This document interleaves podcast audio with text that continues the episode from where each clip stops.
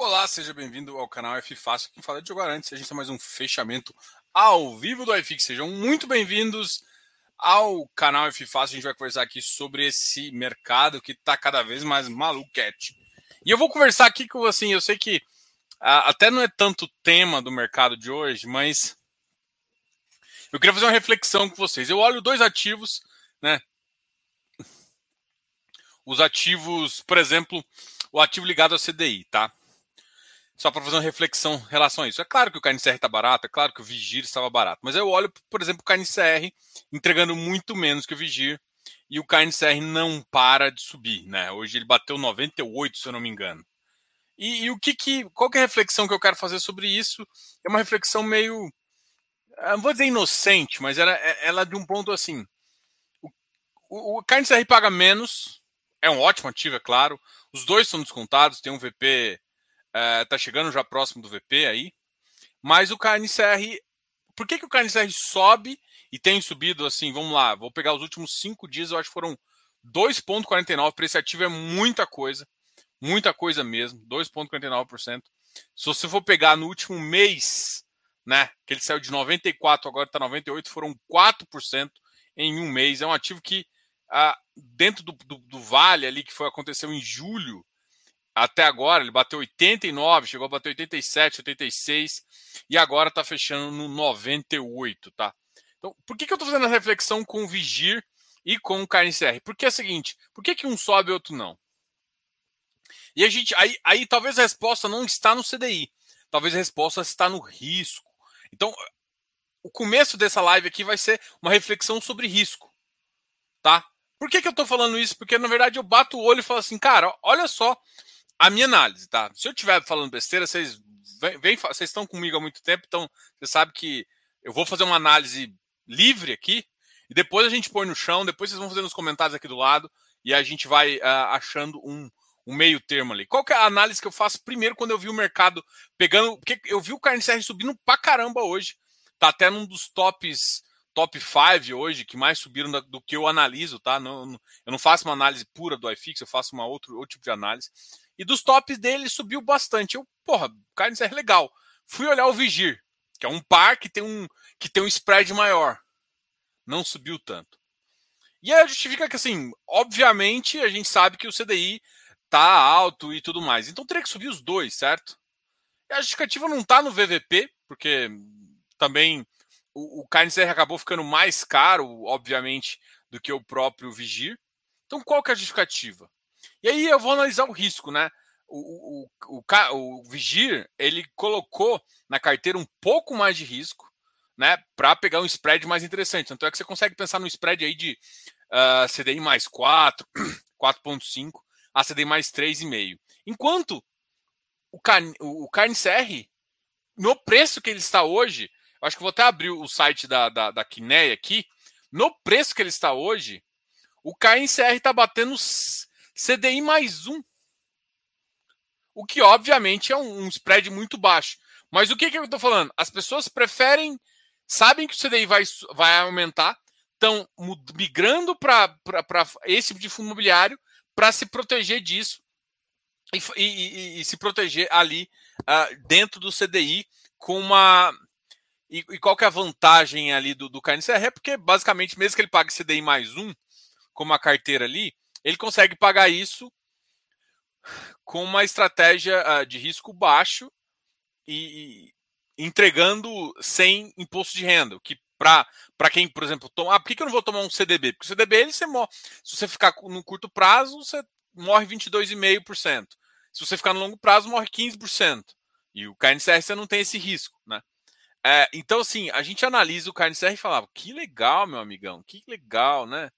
Que legal, agora ele subiu disparado, virou um baita de um ativo. Não, não, não mudou. Mas ele tem risco intrínseco muito menor. Então o que, eu quero te falar? É, a galera tá, tá fazendo, tá trocando, tá ficando mais conservadora nos investimentos. E eu não tô falando que a galera. E assim, eu, eu vejo players é, em termos de volume, vou até abrir aqui o volume do KNCR. Porque ele é o que está me chamando a atenção, tá? Ó, o CarneCR hoje teve uma negociação. Opa! De 11,23 milhões. 11,23 milhões. O que, que, que, que eu tô querendo te falar? Cara, isso aqui não é movimento só de pessoa física, não, tá? Então, assim, pode ser que também ele tá entrando no índice, pode ser várias coisas, tem muitas mudanças o Kinea está com um holofote bem grande neles, né? Entrou o Canip, depois de ter entrado o KNCR, pode estar tá entrando o KNCR também, tá? Entrou o KNRI, desculpa. O HG. Acho que o HGLG também entrou, tá? É, então, assim, o que eu analiso é que eu tô vendo uma movimentação para ir não para os clássicos, não para os clássicos, mas em relação a eu vejo uma movimentação para papel, mas eu estou vendo uma movimentação para papel com baixo risco. Alguns ativos, é claro, ainda não é, conseguiram colocar o, o preço de, do CDI na carteira, né? O que, que eu quero dizer o preço do CDI? Ainda não subiu o suficiente para falar, cara, que legal, já subiu o CDI, a gente consegue entregar, tá? Então, assim, essa é a reflexão que eu tenho do dia, sabe? Eu não sei se vocês têm notado isso, eu, tenho visto alguns ativos realmente ainda tão abaixo, mesmo sendo high grades. Alguns high grades que o pessoal, por exemplo, o CPTS é um clássico que é um ótimo high grade, mas como ele está com uma parcela muito grande de, de FOF, vira e mexe, o mercado desconfia. Eu recebo muita pergunta sobre o CPTS. E assim, aí você vai olhar o resultado dele, o resultado dele está toda uma negociação de CRI. O que também bota em xeque o risco do ativo. Não o risco intrínseco da carteira, mas o risco de entrega dele. Então, uh, o CPTS é um que a galera às vezes analisa, o risco dele é baixo, mas a entrega dele é compatível com outro tipo de ativo que ele não é. E o mercado não precifica isso. Não, eu, eu, eu acredito que não tenha precificado no momento, no começo, porque é, o ativo fez muita emissão e atualmente o mercado não precifica isso. Eu acredito muito porque ele tem muito mais receio dele não conseguir fazer é, é, essa, essa entrega por um longo prazo. Continua sendo um excelente ativo, tá? Então eu queria saber de vocês, né? Quem está sendo seu porto seguro agora? Sei que a gente está aqui entre amigos aqui. É, eu queria entender. Fala um ativo que fala assim, cara, esse ativo aqui é o meu porto seguro. E pode ser um middle, né? Eu, pode ser um ativo de tijolo também, tá? Um, sei lá, eu não vou falar nomes aqui para não tentar influenciar. Meu objetivo não é influenciar. É ver, assim, porque o que eu tô observando é uma movimentação para papel, movimentação para papel high grade, tá? Então, essas duas coisas. Nossa, o Rodrigão aqui já começou a colocar um que faz um sentido do, no ponto de vista de, de rendimento, mas Será que, será que a galera a galera topa o risco dele? É, é um ótimo ativo, tá? Um ótimo ativo. Não, não, Rodrigão, tô, tô com você aqui no, no Iridium. Eu só fico pensando assim, mas como Porto Seguro? Como Porto Seguro? Porto Seguro. É, eu confio muito no time lá do Selegato. Tô até, tem muita gente que tá, tá tomando o Irim também, que é um ativo que promete bastante, promete crescer o que é mais importante para a gente, né? Porque dá, dá para se montar posições mais baratas, principalmente pela regra que eles fazem de usar. Tá? Outro aqui muito comentado é o RBR. O RBR é o clássico da RB, da RBR, desculpa, que é uma excelente gestora. Tem se comportado muito melhor que o próprio RBRY, né? Que seria o middle dele, né? O crédito estruturado dele. Uh, muito por conta de deixar uma parte em caixa, tá? Aqui recebi mais um, uns dois outros aqui. REC-R. O REC-R ele entra na, na, na, lista ali junto com o Iridium, né? O REC-R já tem posições, por exemplo, prefixadas. O, o, o, o REC-R já tem posições prefixadas, o que significa que ele toma partido macro, né? Cara, quem as quem assim, ontem eu confesso para você que não foi eu não fiz uma boa entrevista, né? Ah, tem, tem horas que a gente tem que reconhecer que a gente não fez uma boa entrevistas, né? E ontem realmente eu acho que eu não fiz uma boa entrevista, mas o, o, o Mariano fez uma boa entrevista por mim, né? Até eu perguntando algumas coisas, é, ficou confuso, mas algumas coisas eu, eu trouxe ali. E, e, ele fez uma análise, assim, para quem, quem para e, e, olha a live do jeito, que, do jeito que eu acho que é interessante, é o seguinte: ele, ele falou muito em questões assim, ele não gosta de tomar posição macro. Tomar posição macro é tomar posição com viés econômico. Então, o que, que ele faz para não fazer isso? E o papel ele consegue fazer isso muito bem. Ele toma posição de duration curta, ou seja, o mercado mudando, a própria amortização faz com que os papéis que entram na carteira mudam também. Então, quando você faz duration curta, você muda muito, a, muito, muda muito o ativo, você muda muito o ativo que tá, você está comprando e você adapta a sua carteira mais rápido. Então, por exemplo, e aí que eu estou falando disso? Porque ele falou que a, quando você toma um viés, quando você toma uma posição de pré-fixado, você está você tá achando que o spread não vai subir tanto quanto você faz. O que, que eu quero te falar? Vamos supor que você, você tomou um, um pré-fixado de 12%. Você, agora, com 4 anos. Isso significa que você acha que no daqui até 4 anos, não é que os juros não pode bater 12, mas que no geral você vai ganhar mais dinheiro no pré-fixado do que no CDI. Então você está você tá falando assim, o mercado não vai piorar tanto que os 12% que eu estou pegando de garantia não seja suficiente. E quando você toma tijolo e equity, você está num viés é, de, de posição de ciclo econômico. Então você está com viés positivo, tá? O REC-R, eu, eu, eu falei tudo isso. Faz sentido fazer uma análise daquela live, ficou bem legal, assim, não do ponto de vista, eu acho que as minhas perguntas foram fracas, mas enfim, vamos seguir aqui. Mas o REC-R, ele tem esse viés. E aí uma outra coisa que eu observei, o REC-R, a última missão do REC-R tá baixando o grade dele. Então, assim, a REC, ela não é uma, uma, uma, uma gestora inocente. É uma gestora experiente e muito boa, tá? Apesar de eu ter uma birrinha com. Eu até tenho que falar isso com o gestor deles lá, que eu tomei birra desde o momento que ele fez uma missão abaixo do VP lá atrás, né? Que eu sempre falei disso. Mas, do ponto de vista de ativo, ele é um, uma, uma, boa seleção de ativos. E o que, que ele está fazendo agora? Ah, mas é ruim, vai cair. Yield, vai cair o yield, mas ele está deixando sua carteira mais segura. Então, assim, duas, duas assim, o REC-R está fazendo um movimento que corrobora com o que eu estou enxergando nos players tomando, to, tomando ativos. Eu acho que foram dois, duas vezes que eu vi players pegando uma carteira. O REC é claramente um middle.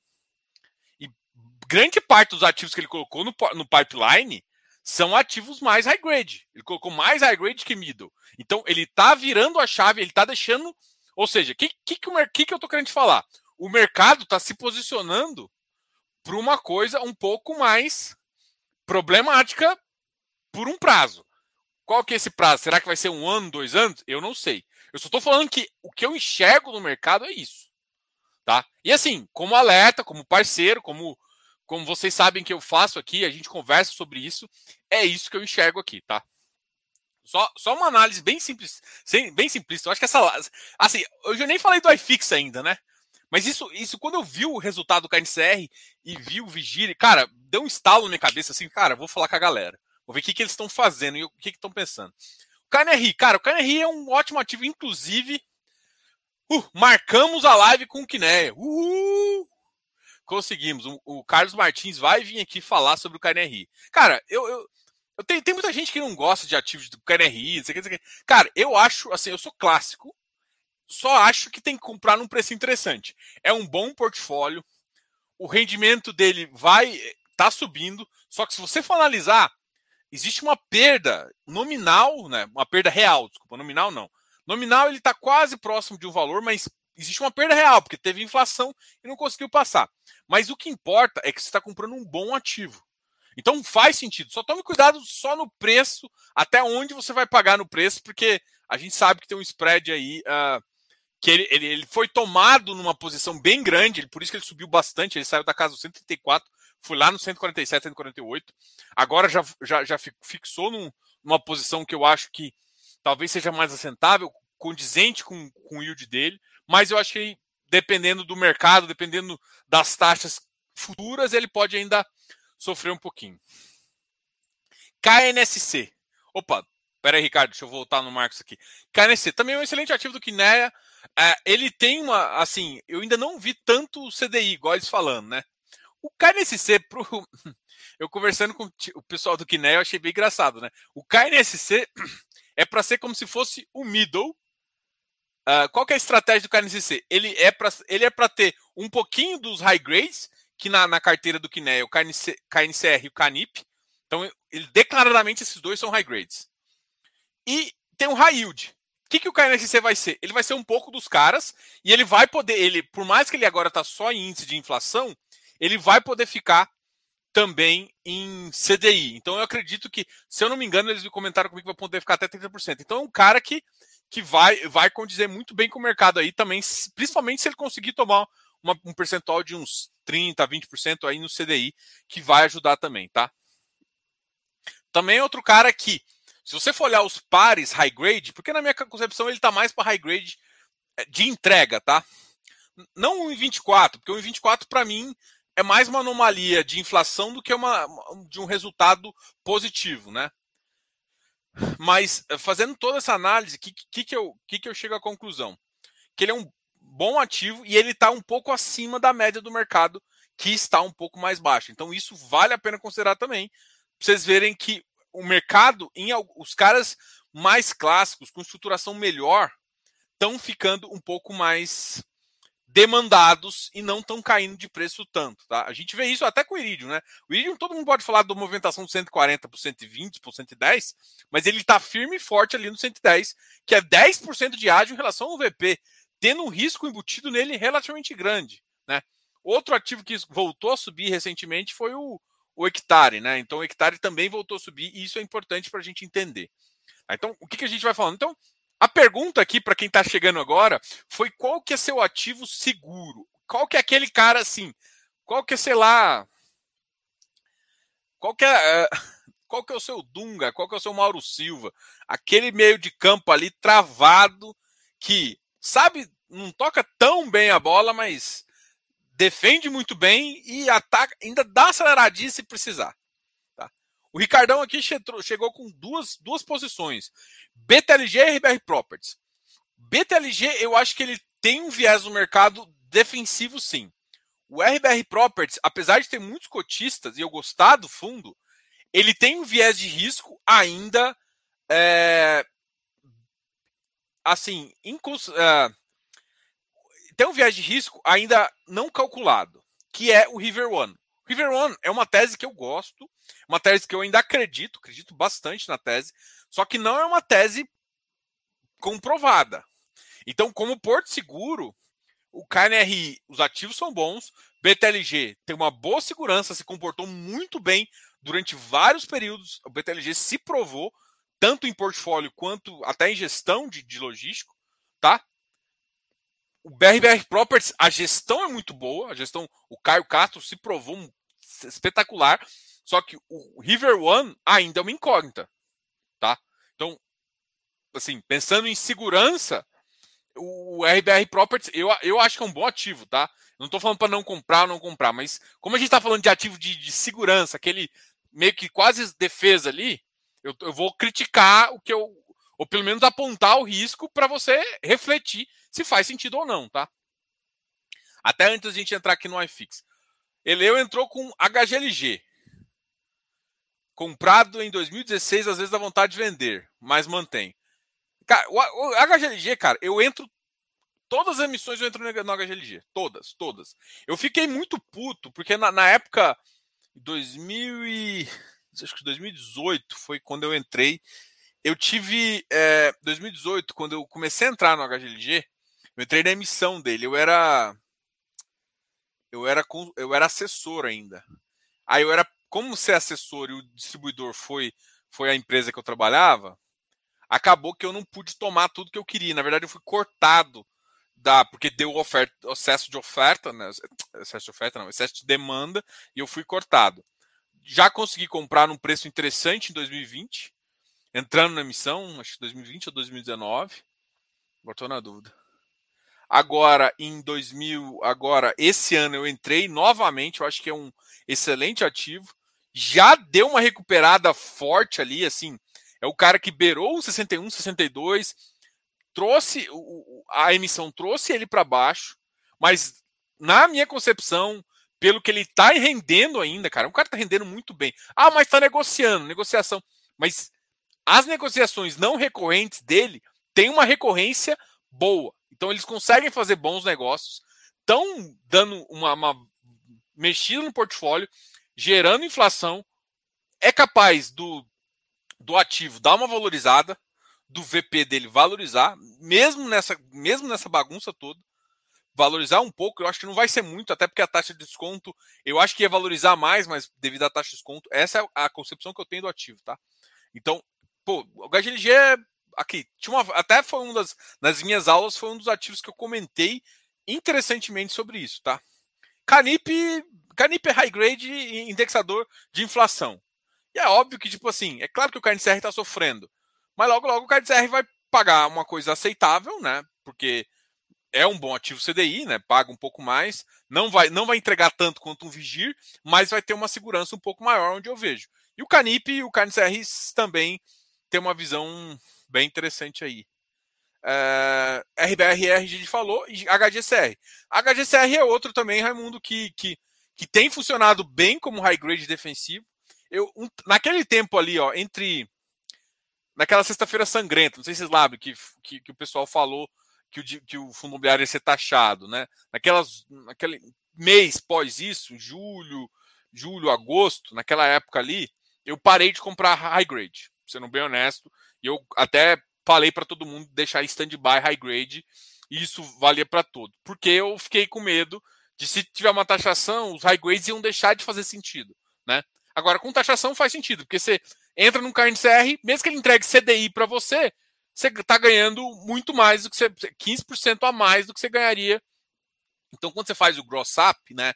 Você enfia o, o imposto de novo, já começa a compensar ali. É claro que eu acho que a tendência do mercado hoje é puxar umas taxas de CDI mais um, CDI mais dois. Eu acho que é isso que o que os caras, os nossos amiguinhos do, do Kiné vão, vão buscar ali. E o HGCR também é um outro cara que tinha umas operações bem grandes, ligadas à CDI, ligadas a incorporadoras. É, ele conseguiu fazer um giro de carteira interessante, mesmo não, mesmo não entrando, não, não conseguindo passar a emissão, né, porque a emissão não tá, não tá, não tá fácil para o HGCR, mas é um ativo bem interessante também. Rosana Navarro, KNRI, KNSC e HGLG. Cara, nossa, isso aqui já é, é Mauro Silva, Adair, só zagueirão das antigas. Desses, esses povo novinho aí, Thiago, o Chorão lá, não, não, dá muito certo, não. Eu sou, da, eu sou do cara que acertava a canela no meio ali. Nossa! Uai, Wilson, aqui, aqui o jogo foi de defensivo, tá? Não de ataque. Aqui é o nosso, o nosso jogo é defensivo. Você escolheu dois meio ofensivo e um atacante. Quer dizer, dois atacantes e um meio ofensivo. Tegar, MFI e Deva. Assim, assim, o jogo era.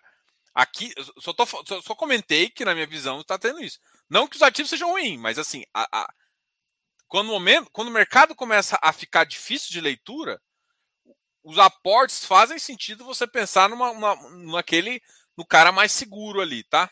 Só, só para só falar, Wilson, aqui o jogo foi de segurança. Não foi dos ativos que você acha melhor, tá? Se você acha que esses aqui são seguros, eu acho que tá um pouco. O risco desses ativos são grandes, assim. MFI e Tegar são ativos de desenvolvimento, né? Desenvolvimento numa crise sofrem, né? Baixa TIR, baixa TIR bastante, né? Então, isso é uma coisa que eu ficaria de olho ali. Deva é um risco raio de multiplicidade está se provando, tem bons ativos, mas é, é, tem risco ali, tá? Não tô falando, não tô falando, não tem. Tô, a, a, a, o exercício de hoje foi um exercício de, de segurança, tá? Não de, de rentabilidade. Porque de vez em quando na sua carteira, para se ganhar mais, você se protege agora. O que, que acontece, gente? Vamos, vou só traçar uma estratégia com vocês, só, só para vocês entenderem o que eu estou querendo falar com é, faz sentido ficar defensivo depois atacar. Vou, vou fazer uma, uma, só uma simulação, tá? Quando o mercado piora, vamos supor que você entra em carne CR, mas tá pagando um pouco, foda-se. Você vai pagar, entrou, tô chutando carne CR e tal, o Canip eu estava um pouco caro, eu não olhei o preço de hoje, mas tá. Você entrou nesses caras. O mercado piorou. O mercado piorou, todo mundo vai pro seguro. Esses caras tendem a aumentar. HGLG da vida, esses caras, cara, Esses ativos mais seguros, que têm mais estruturas, mais robustos, ele tende a valorizar um pouquinho. Quando o mercado começa a melhorar, os outros começam a fazer. Então, o que que eu, que que, qual seria uma estratégia então? Quando o mercado está bagunçado, e pode ficar bagunçado durante a eleição, vai para o Porto Seguro. Na hora que o mercado começa a indicar que um lado está melhor, assim, não, não esquece política, mas o lado, vamos supor que a economia vai voltar, é a hora de você vender a posição segura e entrar no outro. Mas você passou sem perder patrimônio, ah, mas estou ganhando pouco. Mas a rentabilidade normalmente você consegue muito mais do que. Porque se, alguns ativos você começa a ter TIR negativa. E esse você protege o seu campo, e aí quando, quando o mercado indica uma saída, você consegue atacar um pouquinho, que aí sim você utilizar esses, esses caras que vão estar descontados para ter ganho de capital mais uma rentabilidade maior. E é nesse, ou seja, você tem que saber se defender para poder atacar depois, perdendo menos patrimônio. Isso é blindagem de patrimônio. Isso é blindagem de patrimônio, tá? Não acredito em Porto Seguro. Passou de 6% de valorização, vendo metade. Sem FI de estimação. Hum, tem que tomar muito cuidado com isso, cara. 6% de valorização é nenas ainda. Eu acho que essa filosofia aqui é meio nenas, tá? Assim, nem. Não é, porque, cara, vamos lá. Cara, eu já tomei uma posição de risco, cara, que eu valorizou mais de 100%. Tomei no 46 e levei até o 100. Dois anos, dois anos e meio. Melhor rentabilidade. Dá mais de 20 e poucos por cento por ano. 28% por ano uma tira excelente. Se você ficar nesse negócio, ah, vendo sei, em mercado altista você vai até se dar bem, mas em mercado baixista você tá ferrado. Não, não é assim. Isso é, isso é, filosofia de quem só viveu em mercado bullshit, né? Mercado que cresce. Quando o mercado fica defensivo, você tem que se, se proteger em, em coisas que caem menos. Por quê? Porque o que cai menos, quando você consegue, você consegue vender e entrar num sprint maior de um ativo bom quando o mercado dá indício, porque o mercado não está dando indício de nada agora. Então, assim, tem que tomar cuidado. Eu não acho que tem que ter é, FI de estimação, pelo contrário. Se, se, se deu, vendeu. Agora, ficar no 6%, essa regra é muito simples e muito banal para fazer. Porque, cara, o hectare, por exemplo, bateu 40%. Se você vender com 6%, você perdeu toda a rentabilidade. Fora que ele pagou muito bem, não sei o quê. Então, assim, eu acho que é, regra de essas regras básicas assim, sem você entender o risco, pensar na carteira, é estratégia bem assim iniciante ali de mercado crescente. Quando o mercado está difícil, você tem que traçar uma estratégia melhor. Você vê os FOF, você vê, vê o relatório do HFOF. O HFOF, o objetivo dele todo é não cair tanto quanto o iFix. Ele não caindo, ele está comemorando. Porque no momento que o mercado acelerar, ele consegue se posicionar muito melhor. Então, assim, vocês têm que parar de pensar pequeno e pensar numa estratégia macro mesmo, né? Tá? Mas assim, minha visão, tá? Não foi muito criticar tal, mas só para. Vamos lá. 997-3260. Diogo, boa noite. Fala um pouquinho do CPTI. Saiu o rendimento de setembro? Cara, eu não olhei. Eleu, saiu aí? Vou usar o Eleu, o Eleu tá aqui. Bom, eu ainda não vi se saiu. Cara, o CPTI é um ótimo ativo, tá? É, cara, eu, vi, eu falei com, com o pessoal lá. Eu gosto muito da, da Capitânia, né? A gente estava conversando aqui, eu gosto muito do time da Capitânia. Eu acho que é, eles fazem muito bem giro, originam muito bem e estão conseguindo fazer isso. Então, é um excelente ativo, é uma diversificação muito legal e muito importante para quem está em ativos imobiliários. Na minha concepção, por mais que muita gente não conheça, mas para mim é um ativo seguro, né? Nessa linha que a gente está conversando de ativos seguros, pouco conhecidos ele. É um cara que pode sim pegar um ágio importante. É, é um cara que não desvaloriza tanto, tem que melhorar a liquidez ainda muito para ser. A capitania está de olho nisso. Eu acho que eles têm competência e originação suficiente para deixar o ativo com ótimas taxas. O mercado, quando vai abrindo, igual está abrindo agora, vai ser uma ótima oportunidade de você pegar. Então, é um ativo que tem potencial de crescer. Então, assim, para mim só tem só tem coisas boas em relação a esse ativo, tá? Tem outro também, XPeed, tem, tem saindo vários outros ativos com uma cara um pouco esse. É que para mim o CPTI, qual que é a vantagem do CPTI então, Diogo? Porque o CPTI, ele, ele consegue fazer o que o CPTS faz. Ele tem debentures high grades, né, de, de, de empresas mais conceituadas, só que ele consegue fazer giro de carteira. Cara, isso é lindo, velho. Isso é lindo, isso é lindo, isso é muito importante, que é o que dá a beleza do CPTS. Você diminui seu risco e você, você dá dinheiro ao cotista com uma coisa, com um trabalho de originação que você é. Gente, não acho que isso é de graça, tá? Eles têm uma comissão interessante sobre isso. Mas você, como cotista, você tem um ativo que te paga acima do nível de risco da própria carteira. Só que tem que entender que uma hora isso pode diminuir, a originação pode diminuir, e ele ficar com uma carteira mais estável. Isso vai significar que é baixo yield também. E você tem que ter, não pagar um ágio por conta dessa, desse, desse benefício. Quando você não paga o ágio devido ao benefício, o benefício é realmente um benefício, aumenta a sua TIR, e quando o mercado volta para o patamar normal dele, você está tranquilo porque você está na faixa comprada no mercado ideal. Né? Boa noite, boa noite, boa noite.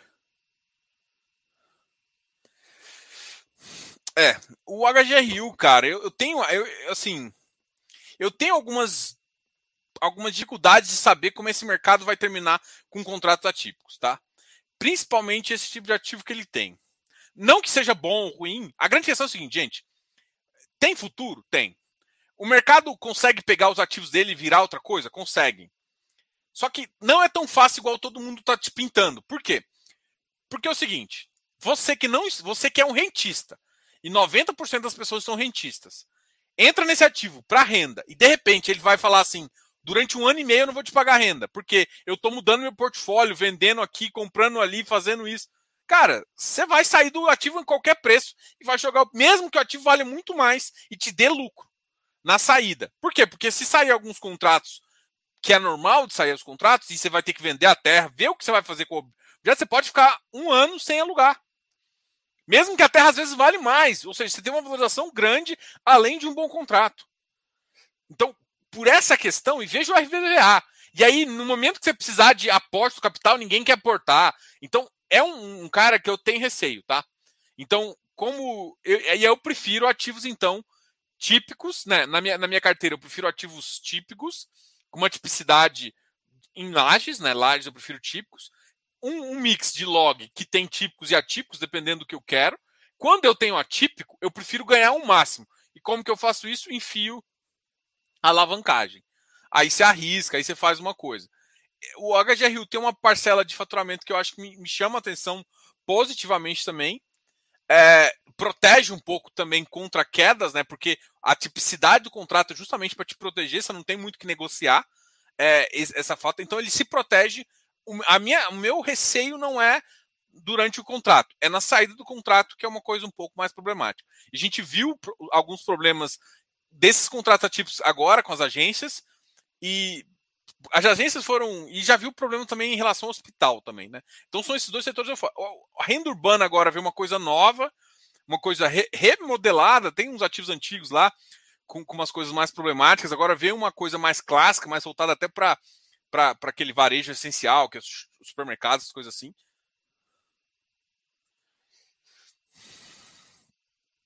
Uh, ah, RBRY. É, não, é, não é um ativo clássico que a gente estava falando aqui, né? É um crédito estruturado. Tá? Sua opinião sobre o VRTA. Cara, o VRTA é um ótimo ativo.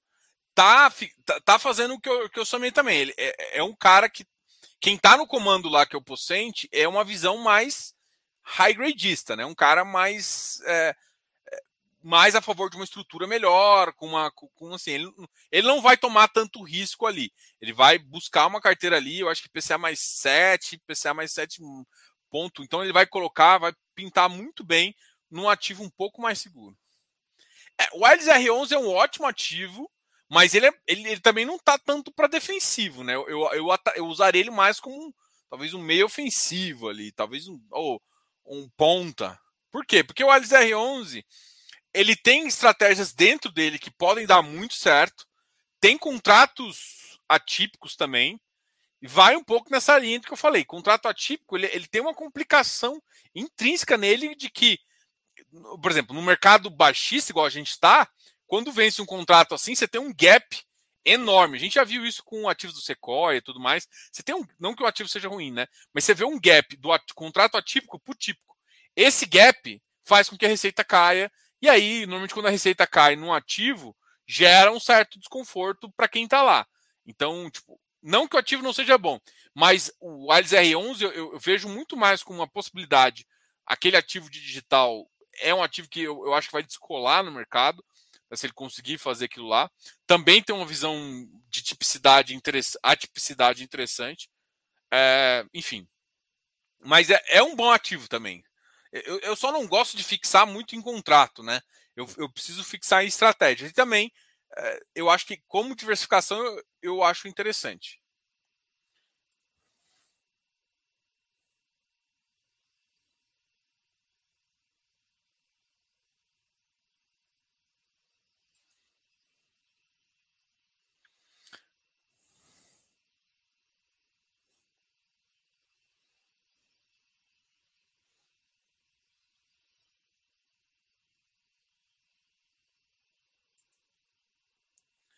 Diogo, o que dizer da emissão flopada do Versalhes?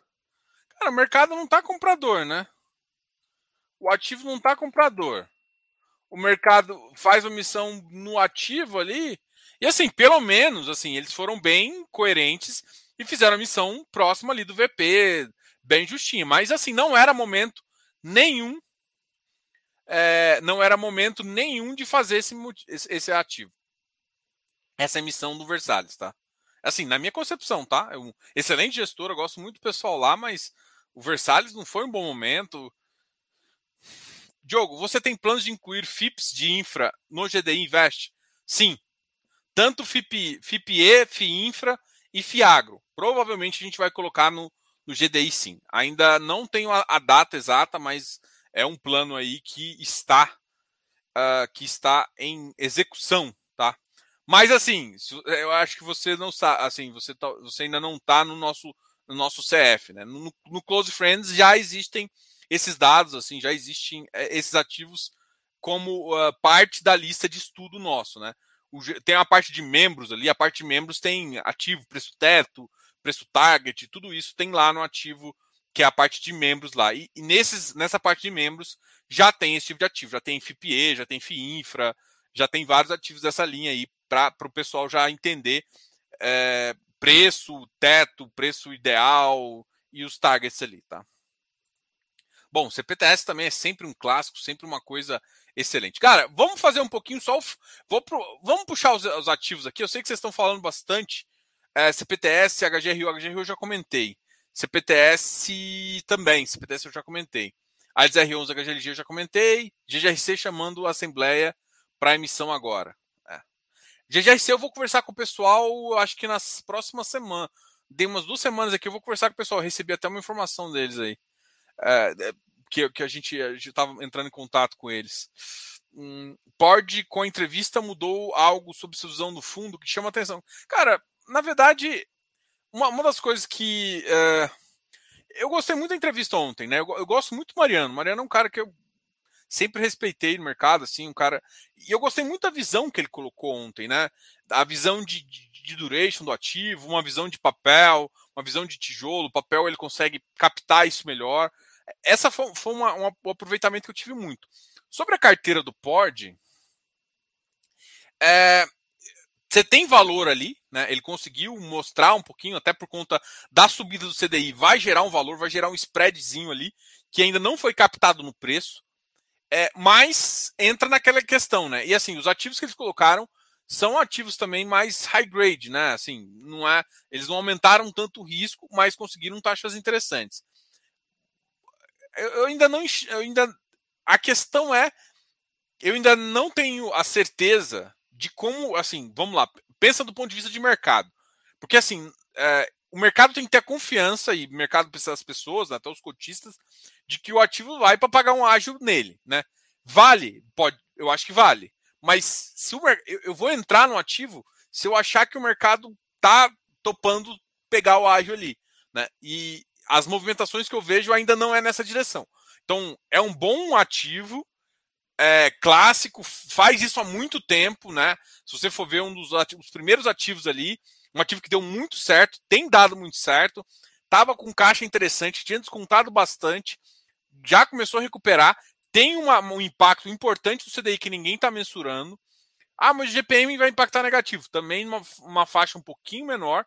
Tem a questão do prefixado, que deve vencer, acho que mais uns dois, três meses ali, até o final do ano, que também vai ser um dinheiro que eles vão ter que fazer uma alocação e que pode ajudar também, se, principalmente se eles toparem fazer um pouco mais CDI. Na cabeça do Mariano, ele gosta um pouco mais CDI, então se eles virarem o prefixado pelo menos 5% para CDI, pode ser uma coisa que o mercado goste mais, né? Eu acho que o mercado vai gostar mais do. O mercado ainda não. Principalmente porque assim, a gente foi uma subida muito rápida. Isso impactou um pouco o pré, o pré dele, que seria uma tese muito boa. Eu, eu, toparia, eu toparia a tese quando ele fez. Um dos riscos que eu não sou muito fã é aquela debênture da TCU, até que fez uma pergunta sobre ela. É, com a emissão, o risco dela diminuiu. Então, assim, é isso que eu acho do ativo, tá? Então você tem que tomar a decisão se assim, o risco baixou, valeu, e você acha que realmente o mercado vai levar ele para um patamar. Tem valor ali, e tem muito valor ali, que o mercado não está enxergando. A grande questão é quando e se o mercado vai levar ele para um patamar mais interessante. Tá? Deixa só, assim, eu sei que o Eduardo foi. Antes do Eduardo aqui, eu queria voltar aqui, vou abrir, vou compartilhar minha tela, para a gente conversar dos ativos que tiveram pior desempenho e o ativo que tiveram melhor desempenho, tá? Para fazer o fechamento original aqui, né? Opa, bora. Vou primeiro começar dos negativinhos, tá? Para vocês ficarem felizes. A HDCR foi um ativo que caiu bastante hoje. Eu acho que esse é um ativo clássico da, da, da, da Credi. Não é um cara que paga muito, tem uma percentual de CDI interessante também na carteira, que vai ser beneficiado por isso. O RBIR é um outro cara, é o cara de desenvolvimento, mas a liquidez dele está bem baixa. Mas o mercado levou ele para um patamar um pouco mais acima, né? Voltou para 78. 120 mil, muito pouco. RBRY, Uh, 100 voltou para 100, ele tinha chegado até 102. Ativo estruturado, crédito estruturado, RBVA também é outro ativo. Por isso que eu falo assim que eu ainda não tenho a confiança de HGRU e TRX. Acho que a HGRU é um pouco diferenciado, mas, por exemplo, TRX eu ainda não tenho confiança desses contratos por conta de, uma, de algumas coisas que não dá para comparar também exatamente um com o outro, mas enfim, eu fico com algumas desconfianças ainda nos fins dos contratos atípicos ainda de alguns ativos, tá? MGHT, inclusive uma pergunta aqui. MGHT é um ativo que eu acho bem interessante, né? Ele tem estruturas lá que, que eles têm os hotéis, só que eles acabam. É como se ele recebesse parte em crédito que gera é, um. Como se fosse um, um aluguel mínimo. Né? Às vezes a, estrutura não é exatamente aluguel mínimo. Quer dizer, a estrutura é de CRI, mas é, é como se fosse um aluguel mínimo e ele tem o upside do faturamento do ativo. Ou seja, se ficar fechado, o ativo de, de, hotel ficar fechado, ele fica com essa garantia mínima ali. O que é muito importante para esse tipo de ativo. Você não fica com risco, nunca que você fica com risco total do serviço. O serviço pode parar que você tem o um mínimo. É claro que você sabe que se parar e não tiver lucro, né? É óbvio que uma hora o, o seu crédito vai piorando também e você vai acabar ficando com ativo. E aí é claro que você tem que operar ele, é claro que você vai ter o custo do serviço. Então, é, no final é isso, mas de cara você tem uma proteção de crédito. Então, das estruturas que, que, eu, ve, que eu vi montar de hotel, esse é um hotel que a estrutura protege mais em casos de Covid, em casos de fechamento, em casos disso, porque garante uma oferta. Então, assim, é um ativo que eu gostei bastante da tese, tá? Mas eu ainda, eu ainda tenho alguns receios com hotel, tá? Hotel, não que eu acho que vai morrer hotel, eu acho que ainda vai fazer muito sentido mas ainda tem alguns receios em relação à bolsa, né? Em relação a colocar esse ativo lá. É, eu acho que agora alguns ativos vão ter um upside. Esse é um, só que esse tem menos upside que outros ativos, justamente por conta dessa proteção. Por isso que ele paga um, um, um rendimento um pouco melhor. Ele só está sofrendo por conta do próprio mercado, taxa de desconto está sendo é, complicado. O MiFi aqui hoje 71 é um outro ativo que está caindo bastante. É, negociação 36 mil, uma negociação bem baixa também.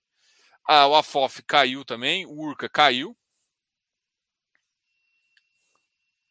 Tem que lembrar que o URCA amanhã ele vai ter a vai começar a negociação, né? Então, aos queridíssimos amiguinhos urcanos. Ah, a gente vai conversar com o time da Urca também.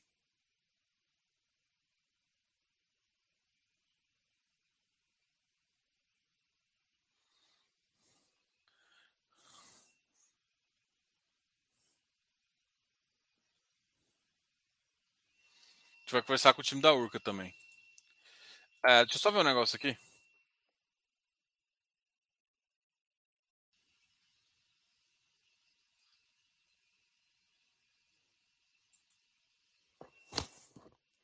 Uh, Patielli 70. Também é outro ativo que tem caído bastante. Eu achei que a live até ajudar vocês a tomar uma decisão um pouco mais elucidativa, mas o mercado está realmente levando, tendo pouca paciência com alguns ativos. A Cidil também caiu, JPPA 93, foi outro ativo que a gente recentemente conversou. Hum, HSML 78, outro ativo que está sofrendo. Vigir, então esse Vigir é outro ativo que caiu uh, de forma importante. BPML, LVBI também chegando na casa do 100. BRCR, VIGGT, XPCI. Uh, Tegar chegando a 125. Tegar é outro que está meio sanfona também, está variando bastante. Vai do 122 ao 128, 129. GGRC também deu uma quedinha. Risaquim. Acho que eu vou conversar com o time do Riz amanhã. Off. Uh, Irim RVBI, Alice R11. Isso que foram os ativos. Oh, o PVBI caiu, mas caiu pouco hoje. Eu achei que até com a live ia subir um pouquinho. Mas o mercado ainda não está tomador dele, não. Tem que lembrar que no dia 15, quando todo mundo recebe o rendimento, normalmente a galera fica mais animadinha um pouquinho, né? Uh, o RBHY 3.40, uh, mas também a liquidez dele é muito baixa, véio. a liquidez dele é péssima, 77 mil. CPFF 80, VILG 102,90, o VILG voltou a subir um pouquinho, tinha batido 100. AFCR 104, a RI 98,50, o RI teve um bom rendimento também, né? KNCR 98,39 é o ativo que eu tenho comentado aqui, que eu acho que é, tá sendo Porto Seguro. Ó, o KNHY também subiu um pouquinho, RBRF, VIF, MGFF, RBRL, uh, MGCR também, ó, MGCR, outro ativo high grade que a gente tem visto subir.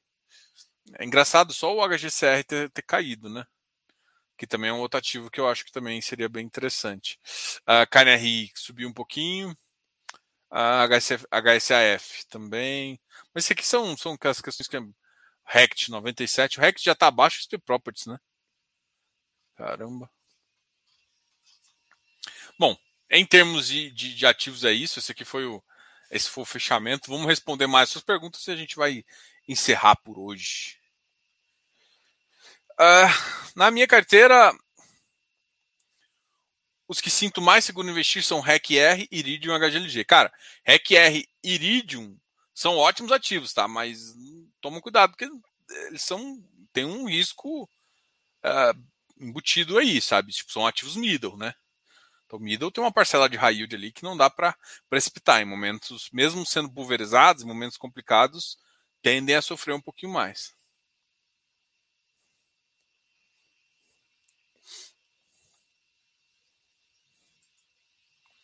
Uh, qual seria o motivo do gestor não revelar os inquilinos do FI? Cara, enquanto ele não entrega, uh, enquanto ele não entrega, quando ele não firmou o contrato, ele não, pode ser, por exemplo, que imagina se você faz um contrato, sei lá, com uma Shopee que está chegando no mercado agora. Só que você vai ficar pronto o seu galpão daqui a dois anos, daqui a um ano e meio, seis meses, alguma coisa assim. Você vai fazer um contrato com um cara, o cara vai assim, eu não quero que você divulgue para ninguém.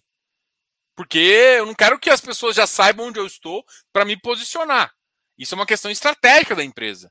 Então, é, tem muito lugar que não revela mesmo o contrato, não revela o inquilino, até que seja divulgado, até que o inquilino realmente entre, né? Então, é, o cara vai avaliar o risco dele como se fosse outra coisa, é, fica, mas ele pede sigilo, tá? Então, assim, não acho que isso é um absurdo, eu acho muito normal. Imagina, eu, eu tô com uma empresa sei lá, é, eu tenho minha empresa aqui, meu GDI, vai, vai. Eu vou fazer uma estratégia que eu quero, sei lá, ir para o Nordeste. Aí eu tomo uma laje lá, só que eu vou reformar. Tomo uma laje que é do, do fundo. E aí, assim, meu, meus concorrentes estão lá e tal. Só que eu não quero que ninguém saiba. Enquanto eu não chegar lá, tiver uma estrutura e começar. É mais para vendedor, né? Mas, mas vamos supor que. Vou citar esse caso aqui. Eu não quero que ninguém saiba, até eu chegar lá. Por que, que eu não vou pedir sigilo pro cara que eu tô alugando? Não, não quero que você divulgue para ninguém. Ele vai qualquer pessoa respeitaria. Ah, mas eu sou mas eu sou não, não, não. Quero... O cara só tem que avaliar se eu consigo pagar. Agora, ele divulgar meu nome, não é, não é papel dele divulgar meu nome se eu tô pedindo para não. Porque senão é um deal breaker, né? Não, não, eu vou divulgar porque eu sou de mercado. Eu, eu ia mandar o cara a merda e ia fazer um contrato com alguém que cumprisse o sigilo. É óbvio, assim. E outra, eh, tem uns contratos de sigilo que antes do cara assinar, eles sabem disso. Então, tipo, o que, que eles têm que. O que, que o fundo. É, qual que é o papel do fundo? O papel do fundo não é te informar qual inquilino que, uh, que é do seu fundo. O papel do fundo, o papel do gestor no fundo é achar um inquilino que pague. Ou seja, ele tem que fazer análise de crédito do inquilino. Agora, qual inquilino, de fato, para você não importa. É que para de pensar que existe um contrato que segura alguma coisa. É, tipo, os caras têm que analisar isso para ter força de pagamento, para dar desconto, para fazer outras coisas. Mas o que, o que atrai é o ativo, né? Se você focar no ativo, você preocupa menos com essas questões de contrato e tudo mais. Não que não sejam importantes, são muito importantes sim. Mas eu acredito que no momento certo falam, tá? Então faz sentido em alguns momentos sim ter sigilo. É... Tanto é que, por exemplo, se você for olhar, muitas lajes, não te... você como. Você não sabe o preço realmente que o cara tá fazendo. O cara só uma média ali. Becri, Becri é um middle também, tá? Becri é um middle. É um bom ativo, mas é um middle. Eu até marquei com com o gestor também uma live, acho que no começo de novembro. Uh, tem algumas gestoras que se destacam por não fazer ofertas por não fazer ofertas acima do VP.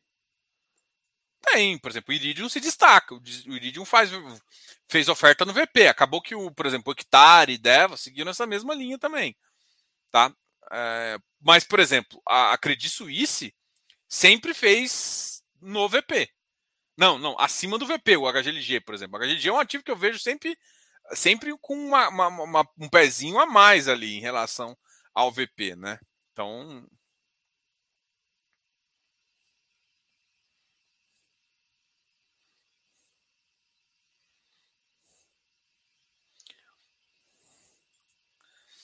Sobre o REC, emitir abaixo do VP é meio que relativo. O pessoal meio que convencionou que é ruim abaixo do VP por preguiça de estudar a emissão, ver pipeline em situação. Cara, uh, eu acho que tem dois cenários.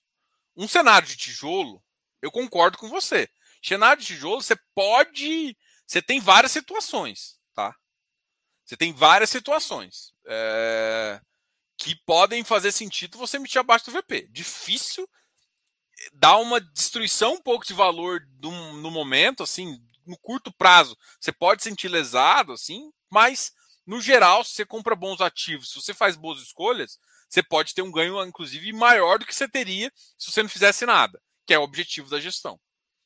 Papel, cara, papel não. Papel é destrutivo de fato. Ah, mas o pipeline. Foda-se o pipeline, porque você tem amortização. Você tem entregas semestrais, você tem várias entregas que você tem antecipado e papel ele é, ele é medido muito próximo ali, né? O, o, tijolo você ainda pode considerar que não tem a taxa de desconto que o mercado não está não tá mostrando. Então tem várias questões de mercado que no tijolo fica embutido e, e por isso que ele tem um potencial de ganho muito maior pensando em TIR, né? Mas o papel não, cara. O papel é destrutivo. O papel é destrutivo. FOF, cara, FOF é complicado também. FOF normalmente é um pouco mais destrutivo também. Só que FOF também você pode pegar boas coisas para se posicionar, né? O HFOF está topando fazer isso. Os cotistas teve, teve fundo que aprovou, né? Então, assim, tijolo, eu vendo mais essa ideia. É mais fácil vender uma ideia de, de melhoria. Papel é, é quase é muito difícil, muito difícil. Porque você baixou o VP, não tem, não tem um segredo. Ah, mas o VP é ajustado. Para alguns casos que o cara distribuía marcação, fazer algumas coisas assim, ainda é pior ainda. Então, por isso que eu acho que o REC ficou como negócio. O REC não está fazendo mais isso, né? Mas, enfim, essa é uma questão.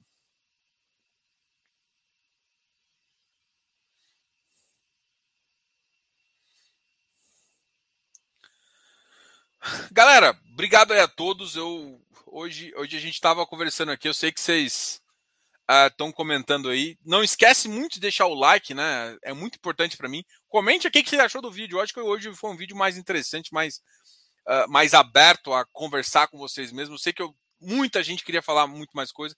Infelizmente, eu acho que hoje meu tempo acabou. meu tempo hoje se extinguiu da live. Eu gostaria de falar também para vocês que ah, eu sou consultor financeiro. Quem quiser uma dúvida, quem quiser algum alerta, quem quiser fazer uma consultoria, pode me chamar ou ah, deixar um comentário aqui ou, ou mandar um e-mail para o canal ffácil.com.br ou para diogo.ffácil.com.br. A gente atende nesses dois canais aí, além do Instagram também, para saber como é que funciona essas coisas. A gente tem um Close Friends, que é um grupo bem interessante. O grupo está cada vez ficando maior, melhor, assim, trazendo mais estruturas, mais informações. Tem um GDI também para ajudar vocês com cada vez mais informação. A gente está no processo aí de, de a gente tem um time de desenvolvedores trabalhando no GDI para melhorar e vocês vão receber novidades muito em breve. Então, baixem o aplicativo também, muito importante. Qualquer dúvida. Ah, eu estou fazendo fazendo uma meio que uma promoção, né? Porque eu, eu, é, eu tenho uma, uma agenda que eu, que eu faço. É, eu trago. Uh, são acompanhamentos, né? Eu trago alguns acompanhamentos. É, as pessoas que fazem consultoria umas, às vezes uma vez por ano, duas vezes por ano, é normal. Agora tem um acompanhamento que a gente faz a cada dois meses, né? A gente faz reuniões é, mens, é, bimestrais, né? Uma, uma, reunião a cada dois meses. E você pode, você pode fazer mais rápido. Isso é, você tem um ano para fazer seis, seis meses. E tá mais ou menos 850, você tem direito a ficar também no Close Friends por seis meses, tá? Então, quem quiser te conversar, quem quiser fazer isso, me fala.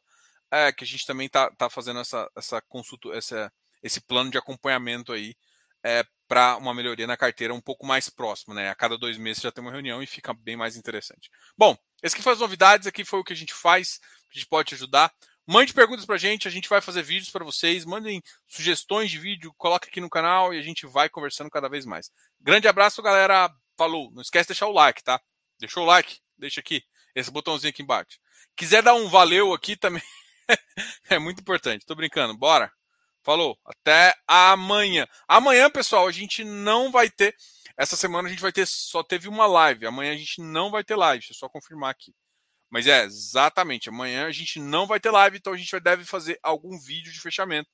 Ou, inclusive, é, faça uma sugestão. Faça uma sugestão do que você gostaria de conversar comigo amanhã. A gente, de repente, pode fazer um vídeo especialzinho para você. Grande abraço, falou. Tchau, tchau.